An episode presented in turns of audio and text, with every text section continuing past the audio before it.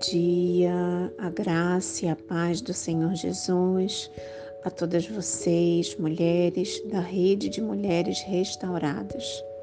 Aqui é Rosângela Ventura, quem está com vocês hoje. E me foi passado um tema para falar um pouquinho sobre ele, que é a protagonista. E sobre ser a protagonista, eu coloquei um subtema que é viver a sua história. E então eu estava refletindo nessa palavra, pedindo uma orientação ao Senhor, e eu gostaria de falar um pouquinho para vocês sobre uma mulher que está na Bíblia. Ela está em Atos dos Apóstolos e também está em Romanos. Ela se chama Priscila.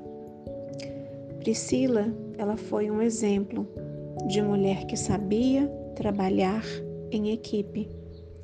Ela trabalhava com seu marido, Áquila, para espalhar a palavra de Deus. Eles eram amigos de Paulo e eles fundaram uma igreja na sua casa. Priscila e Áquila ensinaram um homem e prepararam ele, chamado Apolo, para que ele pudesse trabalhar na obra de Deus. Amém. Quando nós vemos essa mulher, ela foi citada, se eu não me engano, umas duas ou três vezes na Bíblia, e nós vimos que o Senhor coloca é, em Atos dos Apóstolos, capítulo 18, ele diz assim, é, no ponto, no versículo 1. Depois disso, Paulo saiu de Atenas e foi para Corinto. Ali encontrou um judeu chamado Áquila, natural do Ponto, que havia chegado recentemente da Itália com Priscila, sua mulher. E aí nós vemos o cuidado de Deus em ressaltar que Áquila estava com Priscila, sua mulher. Esta mulher, com certeza, ela era uma mulher posicionada ela era uma mulher que estava disposta a viver a sua história, ela era uma mulher que estava disposta a conduzir a sua vida de acordo com o seu propósito, a não abrir mão de estar com o seu marido para trabalhar na obra. Ela sabia qual era a sua real identidade, ela sabia qual era o seu real propósito porque ela estava ali, porque ela havia se casado com Áquila. E quando ela conheceu Paulo, eu tenho certeza que ela teve ainda mais essa confirmação da parte do Senhor na vida dela. E ela simplesmente não ficou esperando. Ela simplesmente tomou as rédeas da sua própria vida junto com o seu marido e fundaram uma igreja dentro da sua casa. Veja bem, Naquela época, Paulo já estava sendo perseguido. Naquela época, Paulo havia deixado de ser o perseguidor e agora ele estava na posição de perseguido.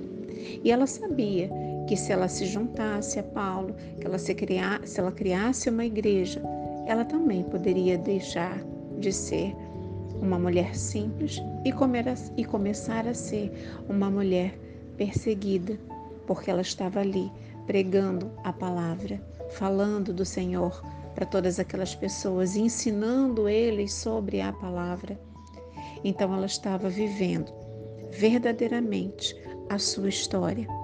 Quando nós vamos lá para frente em Romanos, capítulo 16, Paulo fala assim no versículo 3: Saudem, saúdem Priscila e Áquila, meus colaboradores em Cristo Jesus.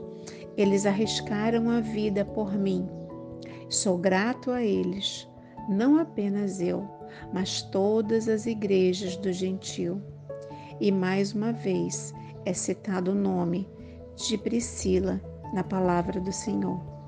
E ela é reconhecida, ela e seu marido, por terem colaborado, por terem sido colaboradores em Cristo Jesus.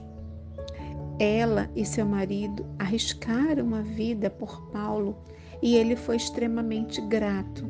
Não somente ele, mas todas as igrejas dos gentios a quem a palavra foi levada e foi ensinada por ela e pelo seu marido. Ela se tornou a protagonista da sua vida. Se ela não tivesse se posicionado como uma mulher, como uma professora, como uma mulher ajudadora, como uma amiga do seu marido, talvez a, o nome dela não estivesse aqui. Mas ela se posicionou, ela viveu a sua história. Ela fez a diferença naquela época em que mulheres não eram reconhecidas em que mulheres muitas vezes eram até maltratadas, em que mulheres eram escanteadas e que mulheres não podiam estar ali na sinagoga, na casa do Senhor, mulheres não podiam abrir a sua boca para darem as suas opiniões, para falar, mas Priscila fez a diferença. Priscila fez questão de pregar a palavra, de ensinar a palavra de se posicionar, ela se posicionou, assim como eu e como você podemos nos posicionar também diante das adversidades que o mundo vem oferecendo para nós, que o mundo coloca na nossa frente, dizendo às vezes para mim e para você: não, você não é capaz, você não tem estudo, você não consegue, por que você vai fazer algo que você nem sabe?